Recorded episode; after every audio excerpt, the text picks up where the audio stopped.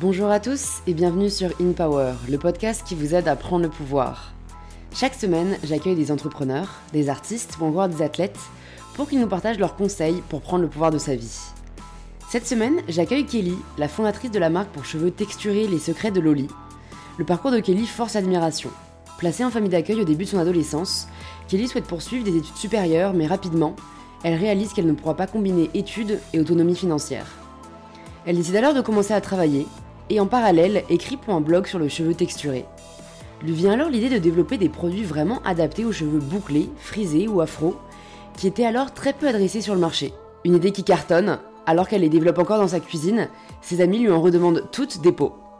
Aujourd'hui, les secrets de Loli, c'est plusieurs millions de chiffres d'affaires et une entreprise florissante. Kelly nous partage les recettes de son succès ces dix dernières années. Si c'est la première fois que vous écoutez In Power, bienvenue. Plus de 200 autres épisodes sont disponibles sur le podcast si vous souhaitez continuer à être inspiré. Et si ce n'est pas la première fois, c'est peut-être que le podcast vous plaît, alors pensez à vous abonner sur l'application que vous êtes en train d'utiliser. Et je suis ravie de vous inviter à rejoindre ma conversation avec Kelly Massol. Bonjour Kelly. Bonjour. Bienvenue sur InPower. Je suis très contente de te recevoir. Euh, j'ai entendu beaucoup de choses à ton propos et à propos de ton entreprise. Donc, euh, bah, pour les personnes qui ne te connaissent pas encore, est-ce que tu peux te présenter de la façon dont tu le souhaites? Ok. Donc, bah, je suis Kelly Massol, la fondatrice de la marque euh, pour cheveux texturés, Les Secrets de Loli. Et en fait, c'est une entreprise que j'ai créée dans ma cuisine en 2009 en tant qu'autodidacte.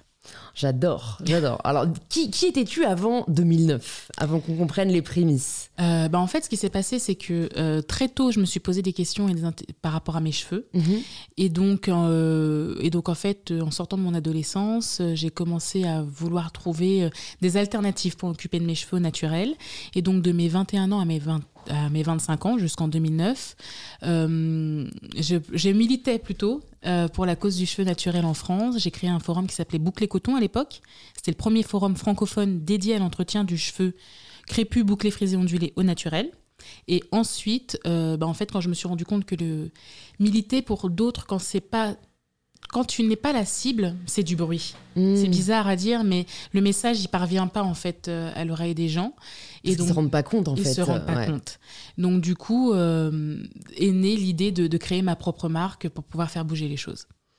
J'adore l'idée parce que surtout qu'en 2009, il y avait pas encore cette mode de l'entrepreneuriat, hein, je crois. C'est bon, moi j'étais euh, ado, donc je m'en souviens pas bien, mais en tout cas, je sais que ça a plutôt émergé, euh, ouais, vers 2015-2016. Toi, qu'est-ce qui, enfin, t'as pas eu un peu des barrières euh, psychologiques où tu t'es pas dit, bah, je sais pas, j'ai pas de formation là-dedans, comment est-ce que je vais faire? Est-ce que tu connaissais un peu des gens entre, dans l'entrepreneuriat? Absolument pas. Non, en fait, on n'est jamais mieux servi que par soi-même. Et puis, tu sais, la cause, elle est plus grande que moi, donc c'est un moteur qui est différent. Oui. Tu le fais, mais tu le fais pour une raison, et puis finalement, tu te poses pas autant de questions. Et j'ai pas l'esprit start-up en fait plus classique où tu vas, tu fais une grande école euh, et puis derrière euh, ben euh, tu cherches à créer une boîte soit par amour de la boîte, soit tu te dis je rentre, je, je fais je lève de fond, je fais un tour de tour et je sors, tu vois. J'ai pas je n'ai pas cette culture là en fait. Pour moi, créer une entreprise, c'est créer une entreprise avec passion, essayer de, de servir une, une, cause ou des gens, enfin tu vois ce que je veux dire? Mmh. Et, et, et ensuite voilà, donc du coup des difficultés techniques, forcément, j'en ai eu. J'en ai eu parce que je suis autodidacte en formulation cosmétique. J'ai appris à formuler moi-même mes propres, mes propres produits dans ma cuisine. Euh, il y a eu des, des, barrières et des freins réglementaires parce que tu dois dossier, de, déposer des dossiers d'information produits ou ce genre de choses-là. Et donc, ça, euh, normalement, bah, c'est des gens qui ont bac plus 5 qui sont censés faire ça. Mais euh, c'est j'apprends constamment. Et en fait, euh, c'était super intéressant. Avec le recul, euh, les difficultés, euh, c'était plus des difficultés. c'est manque de réseau. Bon, le manque d'argent, on a tous un manque d'argent. manque de réseau, manque de fonds. et puis aussi, les gens ne comprenaient pas ce que je faisais. vous vendez des shampoings, mais des shampoings, il y en a dans les supermarchés. C'était plus la compréhension du marché euh, plus se faire recaler sur le terrain euh, euh, quand on te dit mais mais il y a déjà une offre et que tu dis non, il n'y a pas d'offre, il n'y a personne qui s'occupe de ça. Et tu, tu dois faire comprendre et tu passes pour, un, mmh. quand tu dis non, non, mais il y a un marché, il y, a des, y a des produits, des cheveux, on doit s'en occuper comme ça et pas comme ça se fait, on dit mais vous n'avez pas une recette magique. Enfin, je veux dire, c'est quoi votre truc en plus? C'est plus ce genre de difficultés-là que, que, qui m'ont marqué. En fait. Ouais. Parce que les autres, euh, en fait, c'est juste en effet peut-être un manque de connaissances, mais qu'on a, on acquérit, on Ouais. acquis au fur Ouais, et à mesure du temps, Ouais. Euh, et qui, qui font que en fait l'expérience est la meilleure des formations. Ça, je pense que quand, quand on est entrepreneur, on s'en rend vraiment compte. Euh, Est-ce que tu, tu te projetais déjà un peu plus jeune dans l'entrepreneuriat? Qu'est-ce que tu voulais faire quand tu avais, tu vois, 14-15 ans? Alors, quand j'avais 14-15 ans, je voulais être avocate. avocate ou juge. Donc, ça, c'est. J'ai foiré ma première année de droit et j'ai commencé à travailler très tôt parce que de base, euh, je suis une enfant euh, de l'ASE. Je ne sais pas si tu vois ce que c'est. C'est l'aide sociale à l'enfance, la DAS. D'accord. Euh, parce que je me suis fait placer euh, à l'âge de, de- de 13 ans donc en famille d'accueil et en fait à 18 ans le processus en fait tu deviens jeune majeur et à 21 ans on coupe tes financements D'accord. donc en fait soit je faisais des longues études euh, et j'arrivais à me les financer par moi-même en travaillant soit euh, et en fait à 21 ans euh, j'ai fait mon enfin j'ai essayé du- le droit ça n'a pas fonctionné je me suis mis à travailler parce que j'avais pas de ressources de famille derrière pour pour pouvoir aller dans cette dans cette voie là Et alors, tu, tu me dis hein, si jamais t'es pas à l'aise d'en parler, mais alors je pense qu'il y a vraiment une méconnaissance par rapport à ce que c'est, tu vois, aussi d'être euh, placé en famille d'accueil. Moi, dans, dans- dans mon esprit euh, naïf, c'est une forme d'adoption qui ferait que euh, je vois pas trop comment les parents, après avoir passé, euh, je sais pas, 5, 6, 7 ans avec toi, peuvent te dire, en fait, à un moment, bah, ciao, démerde-toi, tu vois. Alors, il y a, il y a- il y a plusieurs process. La première, c'est soit effectivement les familles, elles accueillent un enfant euh, et puis elles l'adoptent officiellement, euh, mais là, c'est. Voilà. Non, c'est un contrat. C'est un contrat de travail. Euh, et notamment, moi, mes familles d'accueil, lorsque le mois d'août arrivait, ben, j'allais dans une autre famille d'accueil parce qu'elles étaient en congé. D'accord. Donc, c'est un contrat de travail. Ouais. Il y a une relation qui se crée entre toi et la famille d'accueil, plus ou moins forte. Il y a eu des familles où ça n'allait pas, c'était pas, voilà. Il y a eu des familles où les liens étaient très forts, au point où il y en a une qui voulait prendre sa retraite. Elle m'a dit, écoute, moi je pars vivre à Toulouse, est-ce que tu veux venir avec moi ou sinon je prends ma retraite, tu vois? Mm. Donc, euh, on n'est on n'est pas forcément placé, il n'y a, des- il y a pas de contrat d'adoption. Euh, soit tu vas en foyer, euh, en foyer, donc en fait il y a plein de jeunes, c'est voilà. Et moi j'ai demandé à être placée en famille d'accueil, tu vois. Euh, Pourquoi tu t'es dit euh, que toi parce tu que c'était une stratégie pour m'en sortir, entre guillemets, pour ne pas être livrée à moi-même, parce que ce genre d'établissement, voilà. Et donc, du coup, tu es seul avec une famille, voire, voire un ou deux autres enfants placés ou pas placés. Des fois, c'est les enfants de la famille. Donc, ça me paraissait être un peu, plus, un peu plus sain, un peu plus safe. Et puis, surtout, comme je voulais continuer à vivre sur Paris et être sûre de vivre sur Paris, j'avais demandé un placement en famille d'accueil sur Paris parce que j'allais au collège sur Paris. Donc, c'est quelque chose qui m'a. Je sais que c'est quelque chose qui, a joué fortement en ma faveur, en tout cas dans l'évolution de mon parcours. Euh, ensuite, en ce qui concerne euh, le, le- le- projet, c'est-à-dire que à 21 ans, le contrat s'arrête entre toi et toi, l'État et l'éventuelle famille d'accueil, ou toi, l'État et l'éventuel euh, euh, foyer d'étudiants euh, qui, qui, où, tu dors et tu vis. ouais. Mmh. Ok, bah écoute, merci d'en parler parce que je pense que voilà, c'est pas encore assez connu Non, et, tout. et surtout, bah, est-ce que t'as pas eu peur de cette euh, euh, de, cette étape dans ta vie où tu savais que voilà, t'avais une espèce de, date de fin, de soutien quoi. euh, Bon, d'un côté, euh, j'imagine c'est ça qui a fait ta force et ta maturité, mais, mais comment t'appréhendais, tu vois, à 19-20 ans, la suite? C'est vrai que c'est une bonne question. Euh, si tu veux, je me suis jamais. Alors, je, je me suis jamais mis de barrière. Donc, euh, à 19 ans, euh, enfin, ouais, à 19-20 ans, mon premier appart, c'était un appartement de 70 mètres carrés à Boulogne, tu vois, que je partageais en colocation.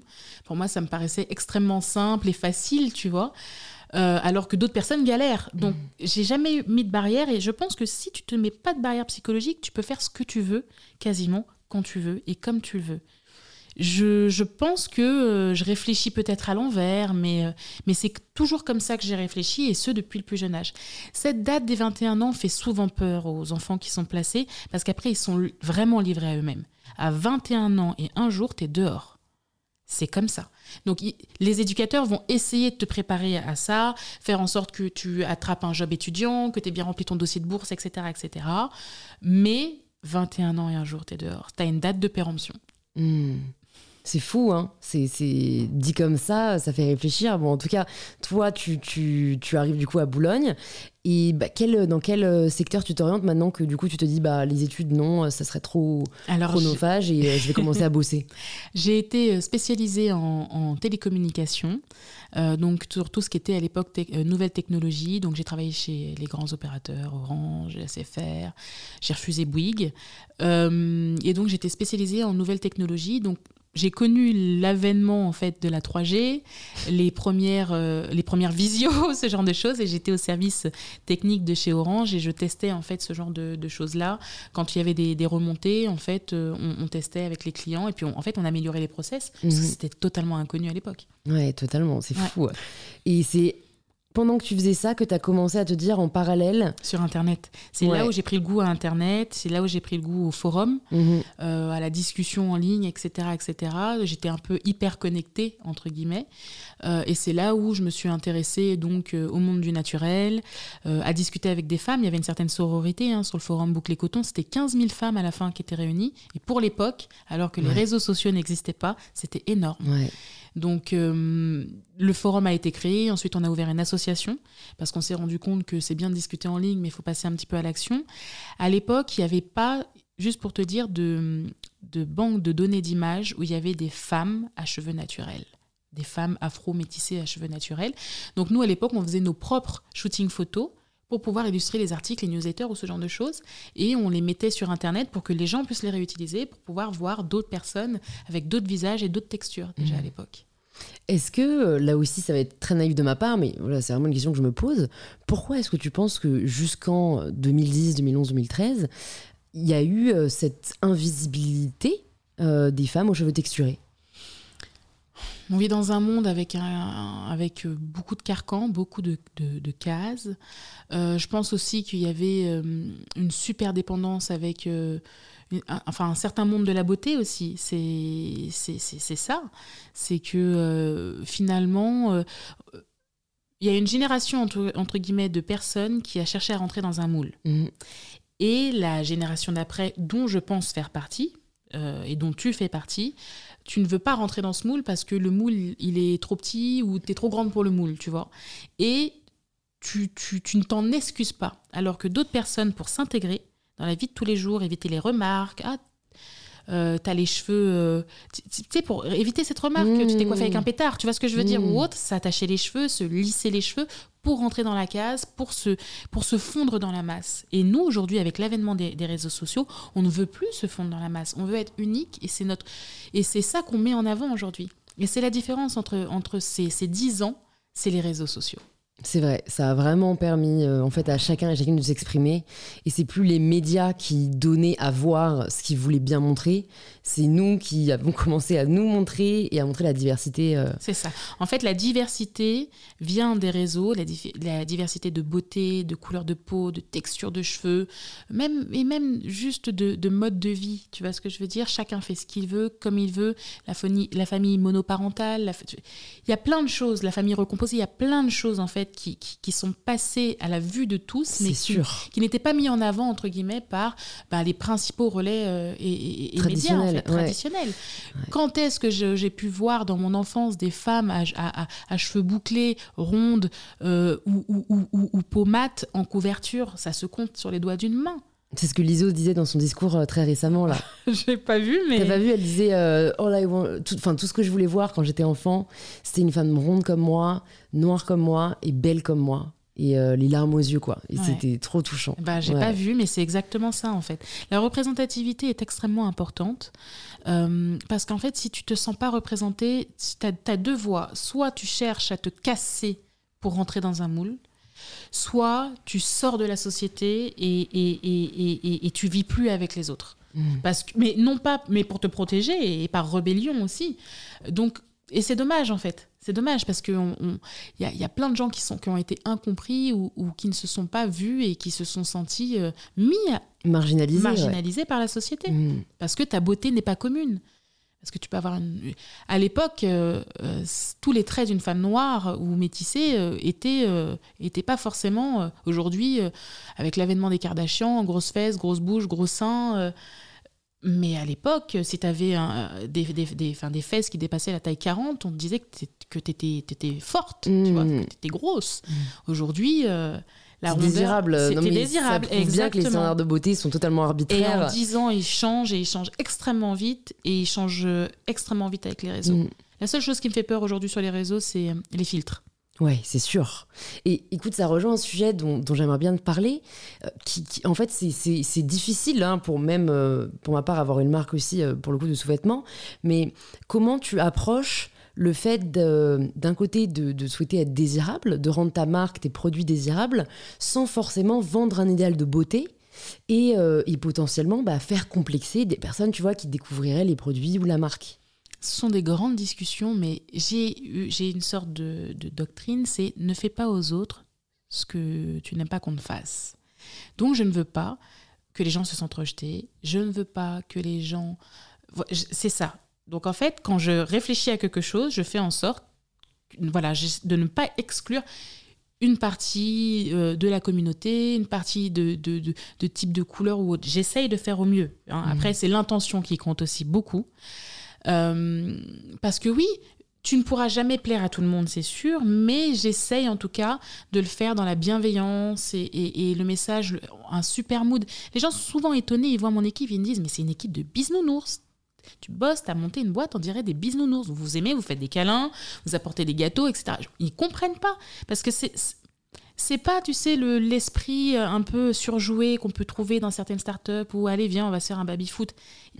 non, c'est vraiment avant profond, c'est de l'humain mm. avant tout, on s'inquiète des uns des autres. Et en fait, à travers ma communication, euh, j'essaye en tout cas de faire en sorte de, de, de, que tout le monde, en tout cas, même si tu t'es pas représenté, tu sentes le mouvement, tu sentes la chaleur. Et le slogan de la marque, c'est Always with Love. Et en fait, l'amour, c'est universel quand même, tu vois. Ce sentiment d'appartenir à un mouvement qui t'apprécie, c'est universel. C'est très beau. C'est très beau. Écoute, revenons donc sur les prémices des secrets de Loli. Euh, tu, es dans ta cuisine. Bon, déjà, euh, voilà, comment tu fais pour. Euh, tu, fais des, tu fais des tests de recettes pour revoir, tu fais tes, propres cobayes? Qu'est-ce qui marche le mieux? Tu le notes et puis tu te dis, bon, allez, on va en faire des, des vrais produits. Alors, l'avantage de Boucle et Coton, c'est que pendant trois ans, j'ai parlé jour et nuit de cheveux. J'ai parlé jour et nuit d'ingrédients de, qui conviennent plus, plus ou, moins mieux à, tel type ou tel type de texture. Très clairement, le naturel, c'est ce qui convenait le mieux aux, cheveux texturés. Euh, certains ingrédients ressortaient plus que d'autres. Euh, l'avènement aussi de, de, Aromazone a permis la facilité aussi, mais à l'époque, en 2009, ils n'avaient pas beaucoup de choix, donc beaucoup d'imports US ou UK. Euh, et oui, effectivement, un petit peu de tambouille, mais euh, un petit peu de tambouille. J'ai servi de cobaye, mais les copines des copines, etc., etc. Et en fait, très vite, malgré moi, la marque, elle, est née. Euh, elle est née en fait, c'était spontané. Je mets dans un pot, tu peux tester, mais c'est génial. Mais attends, j'en reveux. Et en fait, ça s'est fait à une vitesse.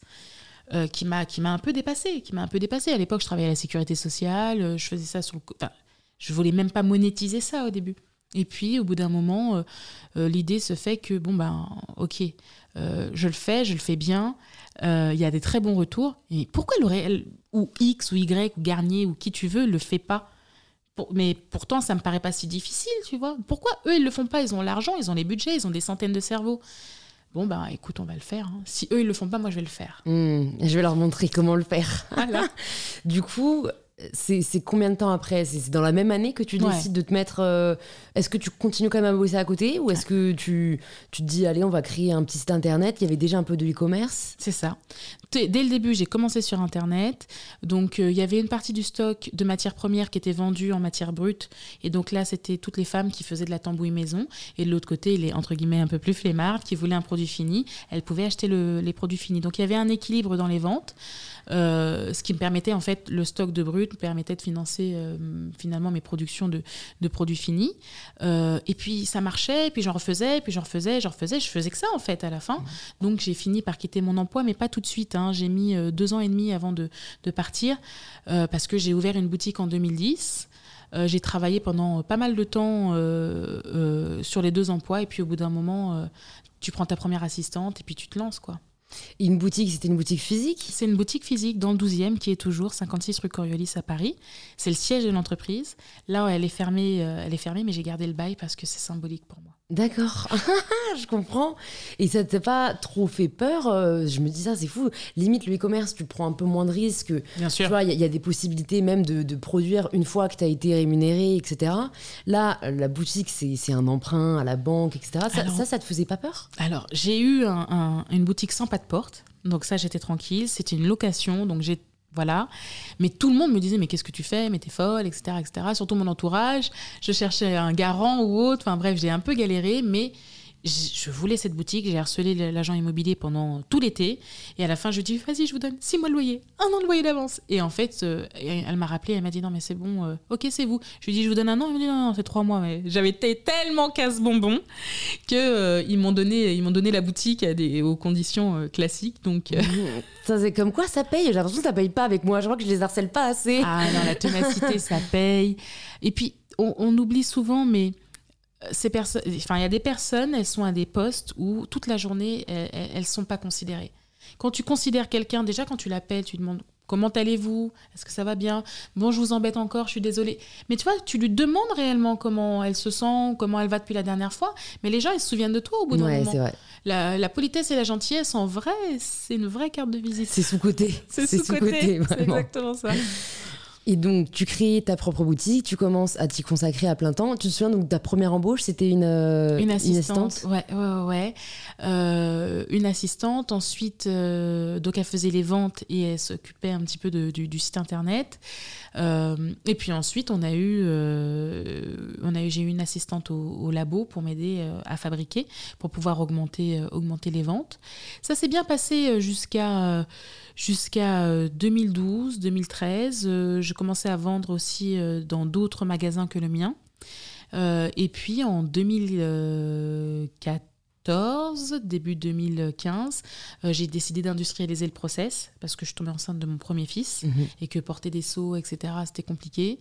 Euh, et puis j'avais signé un premier gros distributeur qui avait lui une dizaine de magasins. D'accord. Donc il fallait euh, scaler en fait. Hmm. Euh, et, c'est là où j'ai trouvé mon usine, j'ai donné mes process de fab et j'ai commencé progressivement à leur donner les produits à faire au fur et à mesure, un après l'autre. Je voyais comment ils géraient et, et je lâchais le bébé entre guillemets entre leurs mains. Donc avant ça, tu avais ton propre labo fait maison, quoi. Ah, exactement. Fou.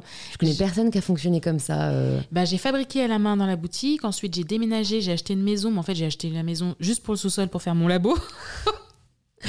j'ai fait mon labo là, donc j'avais une assistante de prod et une assistante. Euh, et puis ensuite, en, 2000, euh, 2014, j'ai trouvé un autre lieu, euh, en, en, 2015, un autre lieu en dehors de la maison, parce qu'il fallait que je sépare un petit peu, j'allais être maman, donc... Voilà, donc le labo est toujours à Saint-Maur, hein. c'est mon labo de RD aujourd'hui, parce que je fabrique, enfin je ne fabrique plus les, produits à vendre, mais je fais toujours la formulation. Ok, hyper intéressant. Qu'est-ce qui a été le plus difficile à apprendre pour toi? Parce que tu fais vraiment partie euh, du cas de la personne qui a tout appris, quoi. Il n'y a, rien, euh, entre guillemets, que tu savais faire, à part ton bon sens. Mais sinon, tu n'avais pas de formation, voilà, que ce soit en management, en tech, en vente. Le plus difficile, c'est le management. Hmm. C'est le management. Euh, même si tu peux être bienveillant, c'est ta boîte, c'est ton bébé, tout le monde n'a pas forcément la même vision que toi, la même implication.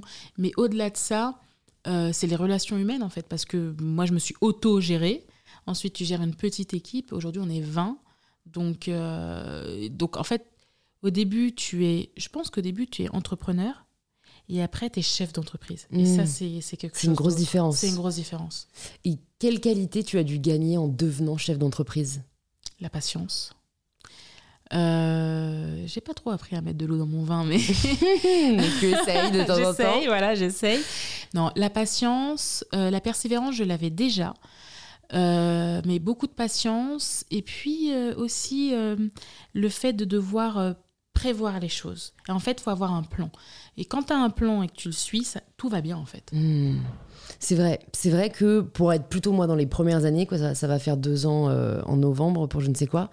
En fait, euh, moi je suis quelqu'un de très organisé, euh, qui adore faire des, tu vois, des plans, des stratégies, etc. Mais en fait, t'as pas le temps d'en faire dans les premières années, quoi. Non, non au début, tu es, dans la réaction. T'es dans la réaction totale. Et voilà. c'est assez frustrant. Hein, bon, là, on commence à. C'est un peu mieux parce que l'équipe grandit, mais c'est vrai que moi j'aurais aimé savoir avant, tu vois, qu'en fait, c'est l'entrepreneuriat, c'est quand même 90% d'opérationnel.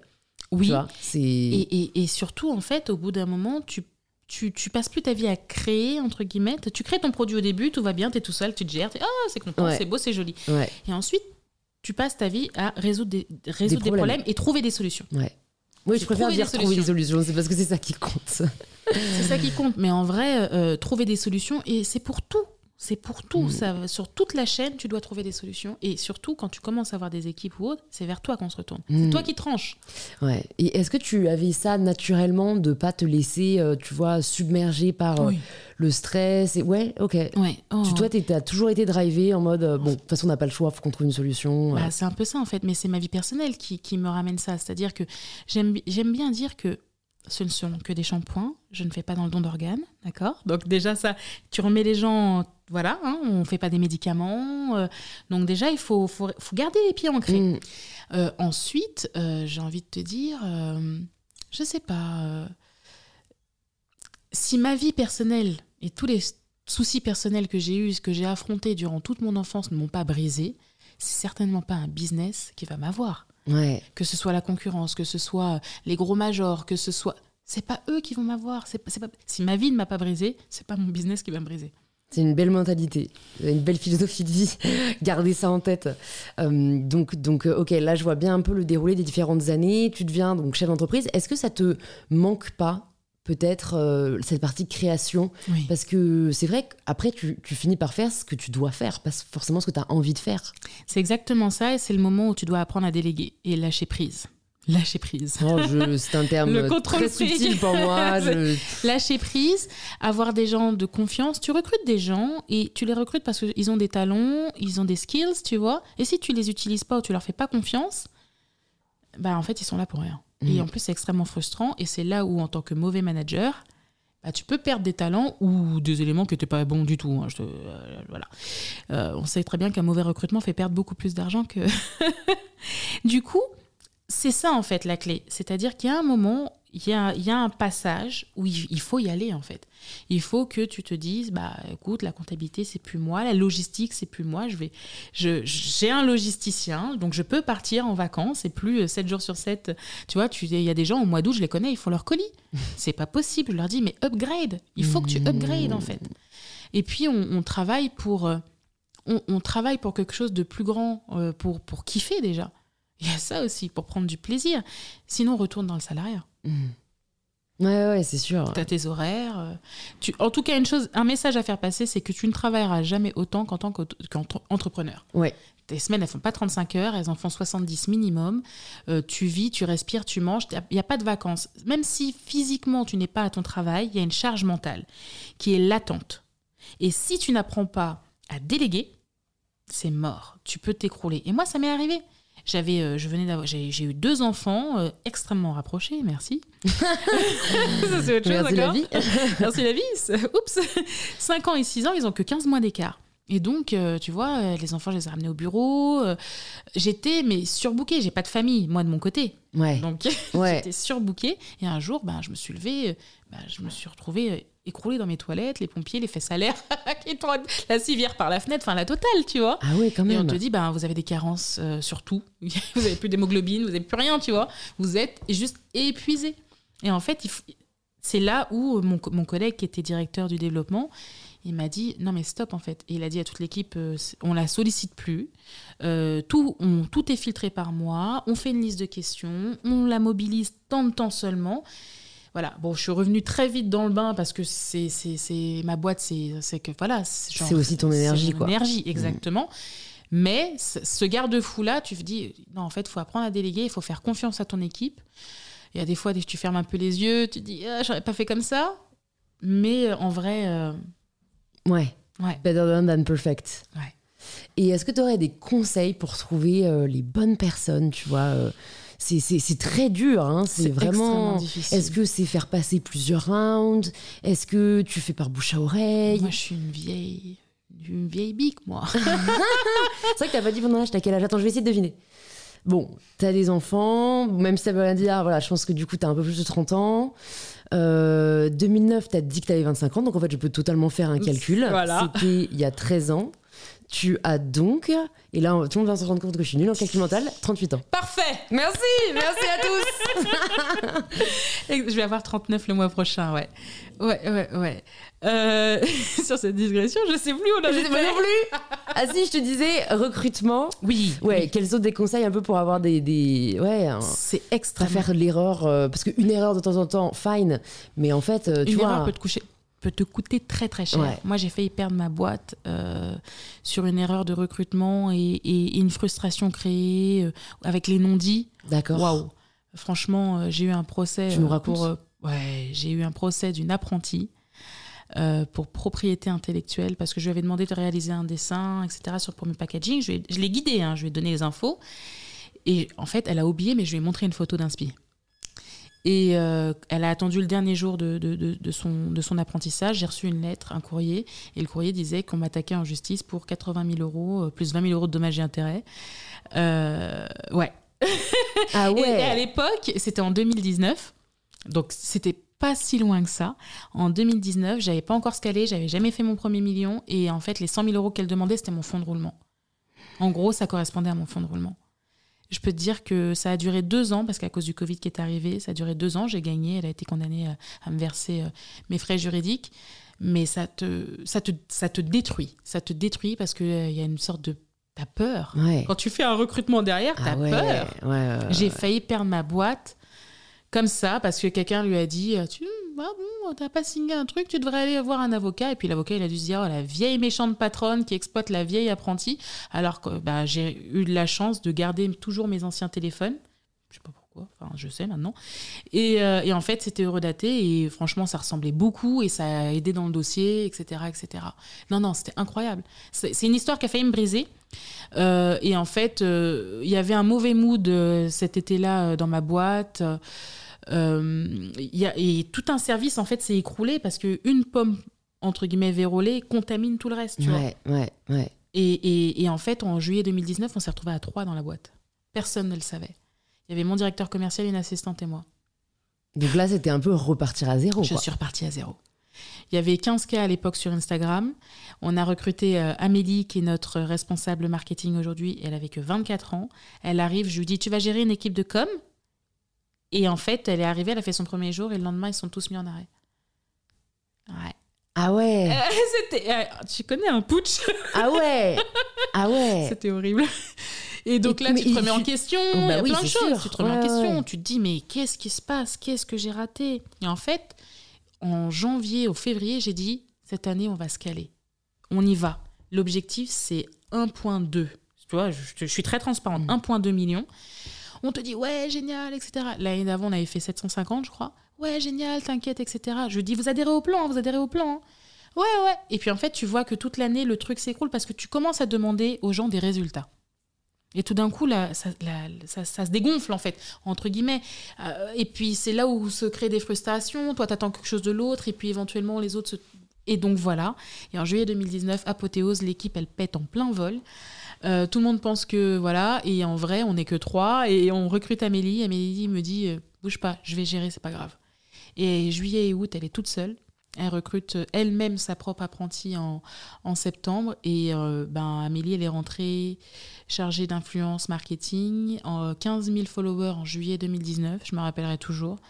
Et là, aujourd'hui, on a 192 000 followers. Et on fait que de l'organique. C'est la vous faites zéro paid? Zéro paid. ah oui c'est incroyable Ouais, c'est un là travail. mais c'est un trouvé une travail pépite là ouais J'ai trouvé une pépite, mais surtout, on le fait dans, on le fait, tu sais, on, crée nos relations euh, avec des gens qui partagent les mêmes valeurs que nous. Alors oui, à Noël, on- tu fais une opération de paid avec de l'influence, mais le reste de l'année, on communique et, et- et- et on crée de l'engagement et on crée du contenu en interne et, et, on essaie de, de, de, faciliter la vie aux clients en fait. Et c'est pour ça qu'on a, on a été élu, euh, il y a eu un classement sur LinkedIn. En juillet, on était la troisième marque mondiale avec le meilleur taux d'engagement dans la beauté en capillaire. Avant moi, c'est Lola Vie et Gilo Beauty. Et on est la seule marque française dans le top 10. Incroyable, c'est une belle récompense. ah ouais, notre taux d'engagement est, est, belle reconnaissance. Ouais. Et là, on est passé quatrième parce que bon, le mois d'août, j'avais envie de dire. mois d'août, merde. Mois d'août, quoi. Mais voilà. Mais parce que vous faites passer un vrai message, que vous, avez une communauté. Euh, bah, c'est ce que tu disais sur le recrutement. Une, cette claque-là a été tellement violente que on s'en, c'est pas qu'on s'en fiche de tes diplômes, mais tu peux avoir deux CV, deux diplômes équivalents. Nous maintenant, c'est uniquement au fit qu'on le fait. Si tu, on sent que la personne va s'imbriquer dans l'équipe et qu'elle a l'état d'esprit, eh ben c'est elle qu'on va prendre. Maintenant, on recrute. Oui, bien sûr, on te demande des choses minimum. Hein. Tu peux pas être directrice de telle. Mais ce sera ton, ton, ton mood et, cette façon de, de, travailler en équipe, etc. etc. Je ne le ferai pas à la meilleure placée. C'est, non, non hmm. c'est fini ça. Mais j'aimerais bien avoir du coup ton avis sur la question parce que toi qui du coup euh, n'as pas fait d'études, euh, en tout cas supérieures, c'est tu, tu, tu tu es comment face à un CV Est-ce que tu as quand même ces exigences euh, parce que ça rassure Parce que. Il y a deux types de choses. La première, c'est. Attends, c'est quand même un sarcasme de la vie, quand même, que moi, j'ai des apprentis euh, en chimie parfois, bac plus 4, 5, et c'est moi qui leur apprends comment fabriquer un cosmétique. Donc, ça. Tu t'es rendu compte que ça voulait pas toujours dire quelque chose. Voilà. Donc, ça, c'est pas un souci. Non, non, c'est pour ça que ça est devenu au mood à l'esprit, tu vois, des gens, euh, de où est-ce qu'ils en sont, s'ils sont épanouis dans leur vie ou pas. Il y a ça aussi, tu vois, qui, qui est hyper important. Au-delà de son CV. Bien sûr que euh, si je te demande de coder, il faut que tu saches, tu vois. Mais au-delà de ça, ça va vraiment être ton état d'esprit. Là, maintenant, à, à, qualité équivalente, ou même parfois, il y a des, il y a des nanas, elles n'ont elles pas le CV, elles sont en, en. Comment on appelle ça? En reconversion et on va les prendre et ça va matcher. Parce qu'elle a l'esprit, qu'elle veut apprendre, qu'elle est passionnée, tu vois. Ça nous est arrivé deux, trois fois, là. On a deux, mhm. trois, deux, trois cas dans mon équipe, c'est ça. Elle faisait pas dans, dans la com, elle, euh, elle faisait pas dans le commerce, euh, dans le commerce, elle faisait pas dans la beauté. Et pourtant, ça se passe hyper bien et elles sont hyper épanouies. C'est vrai que je pense qu'on peut pas. En fait, des compétences, ça s'apprend, mais l'état d'esprit, ça s'apprend pas, quoi. C'est ça. Mais, mais, mais t'as as tout dit. Mais t'as tout dit. Et moi, je sais que ça peut te détruire une équipe. Et le pire, c'est que la pomme pourrie peut aller pendant très longtemps, même sur des gens qui n'étaient pas, qui ne se sont pas forcément croisés. Mais il y a des relents de, d'actions, de, choses qui ont été faites qui font que, tu vois, pendant très longtemps, tu ressens encore les effets de, d'un mauvais recrutement. Est-ce qu'avec le recul, tu es contente d'être passée par là? Ouais. Ouais, parce que ça m'est arrivé juste avant de se caler. Ouais. Et ça, euh, je suis passée par toutes les. Enfin, par toutes, peut-être qu'il y en a d'autres, mais par toutes les difficultés. Euh, le management, l'autofinancement. J'ai jamais eu un financement bancaire. Euh, parce que tu n'en as pas demandé ou parce que tu n'en voulais pas? Ben Parce que le moment où je me suis mis à le demander, on m'a dit Ah non, vous ne correspondez pas trop à la case. Euh, ah euh, mais euh, non bah non c'est pas passé enfin c'est vraiment hein, vraiment donc moi tu me fais un refus tu me fais deux refus trois refus c'est bon enfin même pas même pas c'est pas grave on va le faire bah, on va le faire avec l'appel à la pioche tu vois c'est le mood en tout cas c'est le mood chez Secret Loli si on y arrive si tu passes pas par la porte tu passeras par la fenêtre ouais Bon, la preuve, ça marche.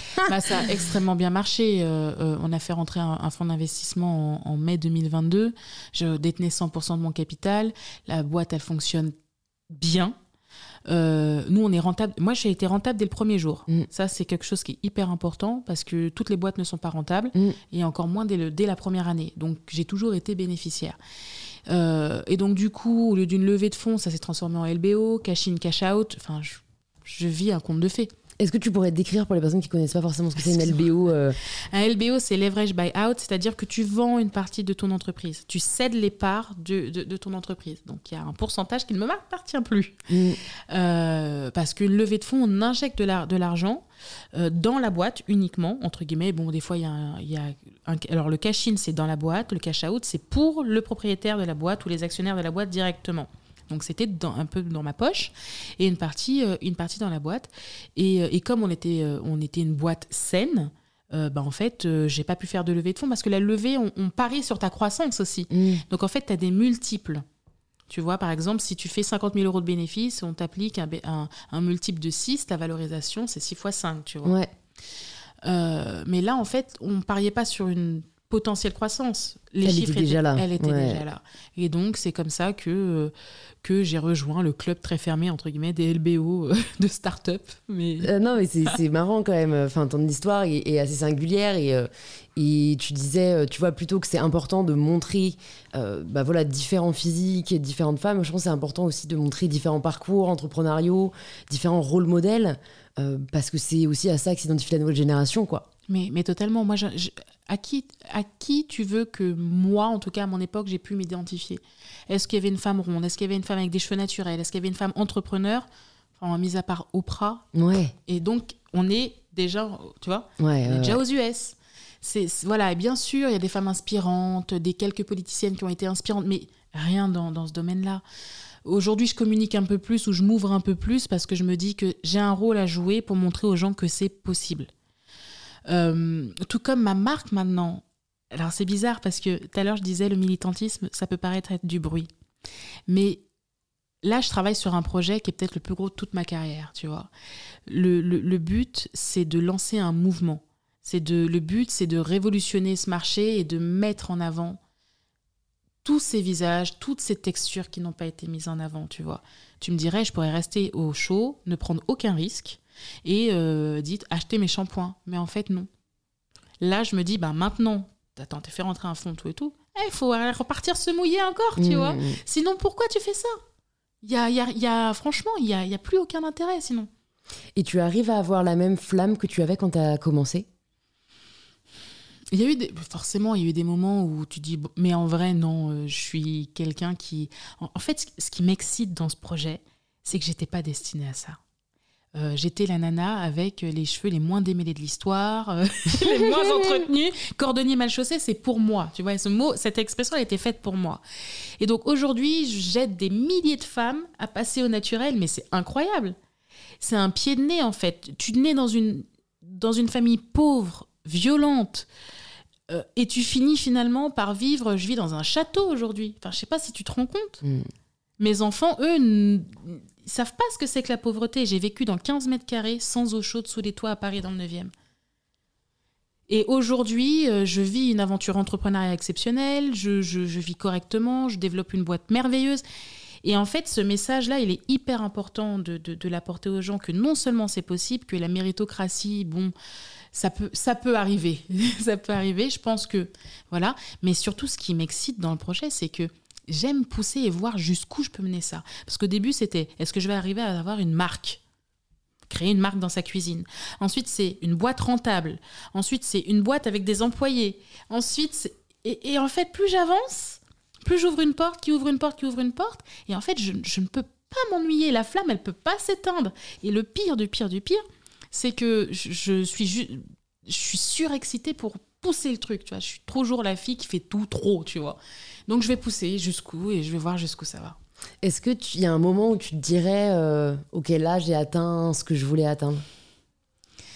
Quand Oprah utilisera tes produits non, mais quand je serai sur le plateau d'Oprah, là, je dirais. Ah ouais, ouais, là c'est vrai, t'as bien raison. Là, ouais. oui, là, c'est un goal Pourquoi viser petit quand on peut viser gros Voilà. Mais tu sais, j'ai une, une sorte de liste de goal life et j'en ai déjà parlé.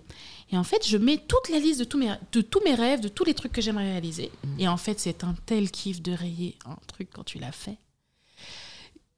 Voilà, c'est pas que je suis hyper ambitieuse, c'est juste que là, c'est un challenge avec moi-même en plus. Ouais, tout à fait. L'idée c'est pas de se comparer aux personne. autres. Mais, euh, euh, voilà, ouais, j'emmerde ouais. personne, je suis dans mon coin.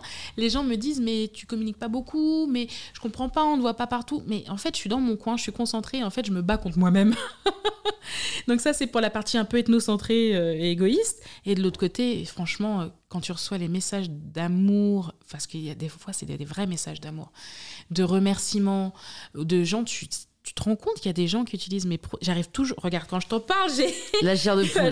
J'arrive toujours pas à, à- à capter qu'il y a des gens qui utilisent un produit qui, à l'époque, était fait pas, qui a été développé, formulé par moi tous les jours dans leur, dans leur salle de bain. c'est un, c'est incroyable. Mmh, c'est un impact, euh, c'est un impact énorme. Qu'est-ce que tu t'es dit dans ces moments difficiles? Tu nous en as parlé d'un, j'imagine qu'il y en a eu d'autres. Pour, euh, tu vois, remonter la pente, pour te Le plus motiver. dur. euh, de tout le, moment le plus dur de toute ma vie, ça a été quand ma vie personnelle s'est fracassée en même temps que ma vie professionnelle. La boîte, elle s'appelle Les Secrets de Loli parce que mon oncle m'appelait Loli depuis l'âge de 5 ans. Mon oncle, euh, c'était vraiment l'homme de ma vie, euh, ma figure paternelle, enfin bref. Et on était hyper liés. Et, euh, et en fait, je tombée enceinte en janvier 2015. Et euh, au mois d'avril, il répondait pas au téléphone et euh, il m'avait donné un conseil pour aller voir euh, un, client. Et ce client, d'ailleurs, c'est maintenant c'est mon directeur général. Et, et en fait, il répondait pas au téléphone, il répondait pas. Et en fait, j'y suis allée, j'étais enceinte de 5 mois. La porte, j'ai ouvert la porte et il était mort. Et, et là, en fait, tu te prends une claque de la vie. Tu portes la vie. tu es enceinte de 5 mois. Et, et il est là, quoi. Il est là, et il est inanimé. Et, et je comprends pas quand les, la- les pompiers te disent on peut, on peut rien faire. Mais si, faites quelque chose. Et en fait, il était déjà- Défibrillateur. est- euh, ouais, oui, tu, mais alors comme dans un film, hein, tu ouais, crois dans Urgence. Et en fait, il était déjà mort peut-être depuis 24 heures, tu ah vois. C'était et ça là, tu te dis tu dois tenir ta boîte, tu dois tenir cette grossesse alors que tu veux juste mourir, tu vois. Tu veux juste pleurer, tu veux juste hurler mais tu ne peux pas. Et à la fois, c'est ce qui m'a sauvé la vie en fait d'être enceinte et d'avoir cette boîte parce que j'avais un projet, des employés qui te qui comptaient et qui qui, qui, qui comptaient sur moi Ouais. et j'avais cette vie que je portais, euh, bah, tu peux pas faiblir en fait. Et ça a été le moment le plus difficile de toute ma vie. Mais, mais je suis sûre que si, si j'avais pas été enceinte et que j'avais pas eu ma boîte, j'aurais sombré. J'aurais sombré. Il faut trouver euh, des, des passions qui sont euh, comment dire, extérieures à nous. Comme ça, tu n'es pas, ton bonheur ne dépend pas d'une personne. C'est ça. Et c'est un truc que vraiment j'ai réalisé tôt parce que je me dis, mais placer son bonheur dans les mains de quelqu'un d'autre, c'est vraiment prendre le risque de, de- d'être détruite par cette même personne. Quoi. Exactement, et puis de tout, de tout perdre en fait. Ce que, ce que j'aime vraiment dans mon histoire, c'est que je suis maître de mon histoire et je décide si c'est oui ou si c'est non. Il y a personne, et encore là, j'ai fait rentrer un investisseur, il est minoritaire. Donc je suis maître de mon bateau, tu vois. Pendant 13 ans, je l'ai été, et je le suis encore. Et ça, c'est une des plus belles victoires entrepreneuriales que je peux, que je peux avoir, tu vois. Euh, si demain je décide de, de- de lancer un nouveau produit ou autre, j'ai quasiment pas de compte à rendre, tu vois. Mmh. Et ça, c'est magique. Ouais. Parce que c'est souvent le problème quand on lève des fonds, c'est qu'après, euh, ça doit être approuvé par euh, tous les membres du board. euh. T'as tout compris. Constituer mon board, là, c'était génial. Là, c'était différent. C'était, j'ai décidé de créer un board d'Avengers. J'ai dit ça, ouais, je veux un board d'Avengers. On dit, hein. Je suis allée chercher des gens, je leur ai parlé, j'ai échangé et, j'étais animée par le projet. Et c'est des gens qui sont incroyables, qui ont bossé dans des gros groupes et qui m'ont dit, ouais, à fond. Tu vois, et, ça, c'est magique. Est-ce que avant ce LBO, ça me serait arrivé? Je suis pas sûre. Mais c'est une aventure incroyable. Il y a une question que je me pose depuis le début, j'aimerais bien avoir ton avis. Est-ce que tu penses qu'on doit passer par des difficultés pour réussir? Oui. Oui, totalement. Tot- Déjà, comment tu veux apprécier? Ouais, ça c'est sûr, ça c'est sûr. Comment tu veux savourer quelque chose si tout a été facile? Mmh. Et d'ailleurs, quand c'est trop facile, j'attends toujours la couille. mais, mais totalement. En fait, si tu veux, dans mon équipe en 2019, quand ça s'est cassé la vie, mais comment moi et mon, DG, on est devenus, mais tu vois, là, je, vais à son- au mariage de sa fille samedi, tu vois. Ça nous a, ça nous a vraiment rapprochés. Amélie, ça nous, elle est arrivée et, et, ça a créé des liens aussi extrêmement forts. Si j'avais pas connu ça, je pense que je serais pas aussi vaillante. Il faut Et- garder ça en tête quand on passe des moments difficiles, que ce soit dans la vie personnelle Tu ou dans dois la manger vie ton pain noir. professionnelle. Tu le, tu le dois, hein, parce que. Et mieux vaut qu'il t'arrive tôt. Ouais. Parce que quand il est. Si ça m'était arrivé. euh, bah là, ça m'était vraiment arrivé au mauvais moment, tu vois. Fonds de roulement, 100 000 euros, c'est pile le moment où t'es fragile. Aujourd'hui, ça m'arrive, j'en ai rien à faire, tu Mm. vois. Mais tu dois manger ton pain noir. Parce que bah, comment tu veux gérer une boîte si tu ne si tu n'as jamais eu de, de soucis et que c'est quand tu es gros là et que les budgets sont plus importants et que les décisions sont plus importantes. Par exemple, un budget télé, c'est 100 000, 200 000, 300 000, 500 000 euros. Si tu ne sais pas gérer une campagne à 50 000, comment tu veux gérer une campagne à, 5, à 500 000 ou à 5 millions? Tu dois manger ton pain noir sur euh, ce genre de choses et tu dois aussi apprendre en commençant step by step, by step en fait. Sinon, comment tu peux gérer des budgets Moi, je me rappellerai toujours comme mon DG m'a dit aujourd'hui, on parle de 500 euros, 5000 euros. Mais tu verras, un jour, on parlera de budget de 50 000 ou de 500 000. Mais il a raison, j'ai validé un budget à plus de 1 million il n'y a pas longtemps. Et c'est passé comme une lettre à la poste. Alors qu'avant, une fois, je me rappelle, j'ai pris un cachet, j'avais une migraine. J'ai dit, euh, on en parle demain, là. Et j'avais mal au crâne. Là, aujourd'hui, t'es fluide, tu vois, parce que j'ai fait mes. J'ai fait. Tu vois T'as fait tes, armes, comme J'ai fait mes armes euh, sur, sur d'autres mmh. dossiers. Euh. donc, chaque, en fait, finalement, chaque instant, chaque moment désagréable ou agréable, aujourd'hui, je, je ne reviendrai pour rien au monde dessus. Et est-ce que tu arrives à faire preuve quand même de, de bienveillance envers toi-même Parce que pour le coup, je suis aussi euh, euh, solo founder, même si j'ai une super bras droit, Oriane, si tu nous écoutes. Euh, et c'est vrai que parfois, ça peut être dur à porter, tu vois, tout ce qui repose sur tes épaules. Comment est-ce que toi, tu as vécu ça? T'as jamais cherché un associé? Tu t'es jamais dit j'ai un, bon, j'ai un bon DG et il m'a dit je suis un mauvais numéro 1, mais je suis un excellent numéro 2. Et il a raison, merci Franck. Euh, et puis là, en fait, c'est là où tu vois si tu as le talent de recruter autour de toi des gens euh, qui te déchargent, qui te comprennent et qui se sentent aussi impliqués, entre guillemets, que toi quasiment. On leur demande pas, mais ils le font. Ça, c'est vrai qu'à on recrute toujours euh, par rapport à ça. C'est ça le truc, en fait on a, on a vécu des, des, des, choses compliquées, mais on va vivre encore plein de belles choses. J'attends encore et j'attends toujours. Et quand tu dis est-ce que je suis euh, avec moi-même un peu. Disons que euh, avec le temps, tu deviens euh. Je sais pas. Apologétique, attends, attends. C'est ça, Clément, ça. Clément, montre-le. S'il te plaît, prends, je prends le cadre, je veux le montrer à l'écran. C'est le troisième, avec la reine de cœur. C'est une affiche que je sors. C'est pas vrai Je te l'offrirai. Incroyable. Un apologétique. C'est un de mes mots préférés. Et ben voilà. Ça veut dire qu'il ne s'excuse pas d'être En fait, je m'excuse plus d'être moi-même. Merci Clément. Je ne m'excuse plus d'être moi-même. En fait, pendant très longtemps, j'ai contenu beaucoup de choses, tu vois. Ce on dit, as un caractère, enfin, on a tendance à te dire, tu as un caractère fort, euh, tu es trop tranchante, et en fait, c'est là où je suis meilleure. C'est dans ces moments-là où je suis la meilleure sur trancher un truc. Je te jure, hein, tu me mets deux photos, deux, deux vidéos de campagne, les gens ils sont surpris. Je dis ça, ça. Alors qu'avant j'aurais tergiversé, ouais mais ils ont travaillé sur les deux, machin, je peux pas dire ça aussi vite. Non, tu vois. Non, mhm. maintenant je suis moi-même, j'accueille ça euh, et, j'essaie de faire que ce soit encore fait dans la bienveillance. Ouais. Les deux sont pas antinomiques. Voilà. Mais maintenant, je m'excuse plus d'être moi-même. Mais, mais, mais plus du tout plus du tout. Et le pire, c'est que c'est l'expérience. Ouais.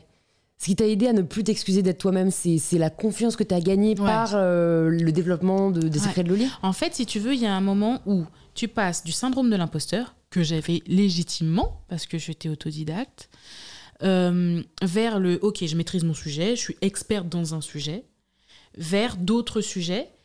Et finalement, l'expérience et le pain noir que j'ai mangé font que, bah, en fait, euh, je suis légitime. Donc, tu es légitime, tu es un peu plus sûr de toi. Donc en fait, c'est fluide en fait. Hmm. Et ça, c'est vrai que je pense qu'on peut pas, on peut pas l'inventer, il faut le vivre quoi. Et, c'est aussi quelque chose. Bah, il y a des personnes voilà de, de, mon âge ou même plus jeunes qui nous écoutent parfois moi je m'en veux de pas encore être comme ci ou comme ça. Et c'est Joël euh, big up aussi Joël si tu nous écoutes que j'adore qui, qui, me dit mais en fait Louis t'as que 25 ans euh. totalement. Mais, mais, mais je sais pas je trouve que c'est difficile à réaliser euh, quand, quand, quand, t'es à cette place là t'as l'impression que ça c'est les réseaux sociaux. t'as, juste un oui. Ça c'est les réseaux sociaux c'est les réseaux sociaux. c'est les réseaux sociaux. J'ai créé ma boîte à 25 ans. J'étais déjà un ovni entre guillemets à l'époque parce qu'on me disait c'est hyper jeune pour créer une boîte mm. tu te rends compte? Et aujourd'hui, avec les réseaux sociaux, tu as l'impression que tout le monde excelle dans tout, que les, les boîtes sont. Et, c'est pour ça que je t'ai dit tout à l'heure c'est bien de créer une boîte, mais il faut qu'elle soit rentable. C'est bien de créer une boîte, mais il faut qu'elle soit saine. Tu vois ce que je veux dire? Il y a plein de gens, ils sont là, ils parlent, ils parlent, ils parlent, on les entend beaucoup. Et du coup, tu te compares à eux. Et en, mais en fait, non, on a chacun notre chemin et surtout chacun notre timing. Il faut que les planètes, elles s'alignent quand j'ai fait le, process de LBO, les planètes, elles se sont, entre guillemets, alignées. Deux ans avant, je disais jamais je le de fond de ma vie. Et ensuite, un matin, tu, rencontres quelqu'un, euh, c'était Samuel de My Jolie Candle, euh, qui me dit euh, Moi, attends, tu rigoles ou quoi À ta place euh, Vas-y, j'aurais, j'aurais, pris le, le golden ticket et je me serais barré. Je dis Mais je vais jamais vendre ma boîte, il est malade celui-là. Et puis ensuite, tu croises une autre copine qui dit Ah, j'ai croisé une fille, elle est avocate, elle est spécialisée en levée de fonds. Bon. Et puis tu recroises cette fois-ci euh, une, une journaliste, euh, une rédactrice en chef qui te dit Non, mais attendez, euh, les chiffres que vous avez, moi je les vois, les indices, ce que vous faites, c'est incroyable. Je dis, Mais de quoi ils me parlent, ces gens-là? Et en fait, si tu veux, de juin 2021, tu vois, il s'est passé que un an. Un Ah, an. T'as vu Ah ou pas? ouais, ouais, ouais. Juin 2021, il y a quelqu'un qui me dit ça. Je, je- une deuxième, une deuxième qui me, qui, que je rencontre. Et l'autre qui me dit ça en septembre. Je dis bon. Et là, je me lance dans le process. Et là, tu te rends compte que les gens, ils sont excités par ton projet et que ce que tu as réalisé, en fait, ce que tu as réalisé déjà est, est beau, tu vois. Et là, tu, et là, après, tu t'y vas, en fait. Tu te dis, Mhm. bah écoute, en fait, j'ai fait quelque chose. Et c'est beau, et c'est sympa. Et en plus, je m'éclate encore. Donc, continuons. Mm. Ouais, très belle philosophie. Comment est-ce que tu progresses? Franchement, euh, je, pro- alors, je progresse en, en me diversifiant, entre guillemets, sur plein de sujets, euh, en ayant toujours constamment des nouveaux projets. Mais c'est très difficile pour moi de rien avoir sous le coude.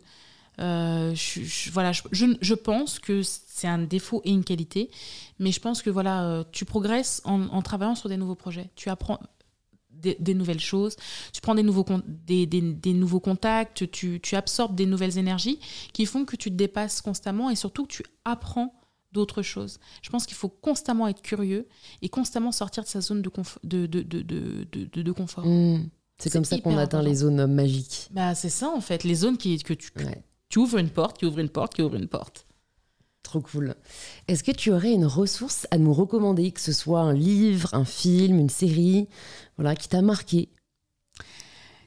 J'ai beaucoup aimé Karma Sutra, euh, qui est un livre sur le développement personnel, notamment avec des règles fondamentales, qui te permet un petit peu ben, ouais, d'être toi-même et d'atteindre en fait euh, euh, quelque chose en toi que tu t'étouffes constamment, tu vois, que tu te retiens. Je suis trop ci, je suis pas assez ça. Ben, ça te permet d'aller dérouler en fait, parce que tu te rends compte que en fait la personne tu es ton pire ennemi et ton meilleur ami, hein. mais tu es vraiment la personne qui t'empêche de, de dépasser les choses, tu vois. Euh, il faut que tu, ton état d'esprit soit ouvert et que tu ne... En fait, tu- moi j'ai toujours rêvé grand. Alors qu'il y a des gens, leurs rêves, c'est, ils sont à une dimension autre qui est la leur, hein, tu vois. Mais moi, rien ne me fait peur dans, dans le cadre de, de, de, de ça, en fait. Mhm. Tu vois, quand je t'ai mis Oprah là sur ma liste, euh, bah, Who elle, est- knows elle est sur la liste. Ouais, ouais, ouais. c'est un goal. C'est Et- un goal. Et est-ce que tu mets en place certaines méthodes pour essayer d'atteindre ces rêves qui sont dans la liste ou tu laisses faire, euh, tu vois, le, le temps? Alors, je laisse faire le temps, mais euh, tu surveilles quand même. hein. Euh, par exemple, moi, sur mon, dans, mes, dans mon goal life, il y avait bah, déjà vivre dans un château. Je l'ai aussi. J'espère pouvoir dire aussi tu, dans mais- 10 ans. mais tu peux totalement. Enfin, je veux dire, tu peux totalement. Moi, j'avais une copine qui vivait dans ce château, elle est partie, j'ai récupéré son bail. Enfin, je veux dire, le truc hallucinant, tu vois. Euh, j'avais rentré, que ma, ma marque rentre chez Monoprix. Elle est rentrée en mars 2020, mois du Covid. Et ça se passe super bien et on est la meilleure vente, tout capillaire confondu. Oh là là, C'est tombé là, c'est incroyable. c'est incroyable. Donc, euh, et, et en fait, pourtant, Monoprix, j'ai mis en place des choses pour y arriver et, advienne que pourra. Et en fait, euh, tu vois, on est rentré dans, dans un des magasins qui fait partie du même groupe. On a été dans le top 3 et même la meilleure marque en capillaire. Et c'est remonté jusqu'au siège. Et là, on nous a appelés. Tu vois C'est une porte qui ouvre une porte, qui ouvre une porte. Quand j'ai signé le client, je savais qu'il faisait partie du groupe et je savais qu'il fallait que je sois excellente pour que, tu vois, il y a un plan, même s'il n'est pas officiel, il y a un plan tu, et tu positionnes tes billes juste pour. Et il y a plein de choses que j'ai faites comme ça, plein de choses que j'ai faites comme ça. Même si tu affiches pas officiellement et tu vas pas crier partout je veux ci, je veux ça, mais tu mets en place tes, tes pions pour, et c'est ce que je disais tout à l'heure, avoir un plan. Ouais. Est-ce que tu te poses concrètement euh, au début de chaque année en mode, bon, allez, cette année, Oui. C'est ça les objectifs? Oh, totalement. Ok. Totalement. Et puis même des fois, je revois ma liste. Qu'est-ce que je peux rajouter à cette liste? Bon, mais totalement. Totalement. Tu te poses avec toi-même. euh, ou avec d'autres hein, parfois. Et puis, tu qu'est-ce qu'est-ce que j'ai envie de faire? Et ça, là, sur la prochaine campagne que je vais démarrer, c'est exactement ce que j'ai fait. Au début, on me propose des plans, etc. Et puis, je dis non. J'ai fait une liste idéale. Et après, j'ai dit. Et on a. On a alors, j'ai pas pu avoir toute ma liste, hein, je sais pas. C'est pas Noël, mais j'ai fait une liste de Noël. Et franchement, 8 choses sur 10 y sont. Et on a réussi à faire rentrer ça dans le budget, etc. etc. tu vois. Mais c'est vrai que parfois, on s'auto-censure. Il faut, il faut oser demander, oser faire. J'irai plus loin. Des fois, il faut même oser. En fait, il faut juste le verbaliser. Même avec toi-même, parce que c'est difficile d'annoncer aux autres que tu veux être multimillionnaire, que tu veux que ta marque soit numéro un partout. On va dire, mais c'est quelle péteuse celle-là Donc ça, je l'ai gardé. Mais moi, je me le suis dit. Tu vois, c'est sur ma liste. Mm. Et le fait de verbaliser les choses, et c'est la différence entre un. Enfin, pour moi, hein, je donne pas de leçons, hein, mais c'est la différence entre un rêve et un objectif. C'est que tu l'as verbalisé ou que tu l'as écrit quelque part. Et que tu as un plan. vos, vos rêves ne, sont, plus qu'un plan à votre rêve pour que vous l'accomplissiez. Écoute, j'ai deux dernières questions pour toi, Kelly. Si jamais tu pouvais entendre quelqu'un au micro d'InPower, qui est-ce mhm. que ce serait? Alors, si je devais effectivement écouter quelqu'un au micro, c'est la fondatrice ou plutôt la cofondatrice de La Rosée. Ok, super. Bah écoute. Euh, Marque de skincare. Ok, je me renseignerai sur tout ça. Et maintenant, j'ai la question signature du podcast. Ok. Ça signifie quoi pour toi prendre le pouvoir de sa vie? Prendre le pouvoir de sa vie, c'est. Euh, ça se rapproche beaucoup de ce que tu as dit tout à l'heure, ne pas mettre dans les mains des autres la clé de ton bonheur, déjà. Et prendre le pouvoir de sa vie, c'est faire ce qu'on veut quand on veut et, et, avec l'amour et la passion qu'on a. Pour moi, euh, c'est ça, prendre le pouvoir. Euh, et, et, être assez fort pour le dire au monde. Hmm. Bah, merci de l'avoir fait. Merci, Kelly. Écoute, c'était hyper enrichissant. Merci beaucoup pour euh, bah, tout ton témoignage. Pour les personnes qui veulent te suivre et qui veulent en savoir plus sur les secrets de Loli, où est-ce que tu veux qu'on les redirige? Alors, il y a deux choses. Vous pouvez aller directement sur le compte de la marque, Les Secrets de Loli donc euh, sur Instagram, on est 192 000. Venez, venez, venez, on veut fêter les 200 000. les 200 000, ouais. ouais, ouais, bientôt, bientôt. Et c'est l'objectif là, là, du trimestre. Et sinon, euh, si on, veut suivre mes aventures, que ce soit entrepreneuriales ou, de, de, maman, euh, c'est sur Instagram aussi, Lolispoon, L-O-L-Y-S-P-2-O-N. Super, je mettrai tout ça dans les notes du podcast et j'espère à très bientôt. À bientôt. merci. Kelly. Merci d'avoir écouté l'épisode jusqu'au bout, vous êtes des vrais et j'espère que cette conversation vous a inspiré. Si c'est le cas, vous pouvez nous le faire savoir en le partageant en story ou en post sur Instagram en nous taguant lolispoon et mybetterself pour que l'on puisse vous remercier et interagir avec vous. Et si vous cherchez quel épisode écouter ensuite, plus de 200 épisodes sont disponibles gratuitement sur InPower. Vous pouvez vous abonner directement sur la plateforme que vous êtes en train d'utiliser. Je vous dis donc à très vite pour un tout nouvel épisode d'InPower.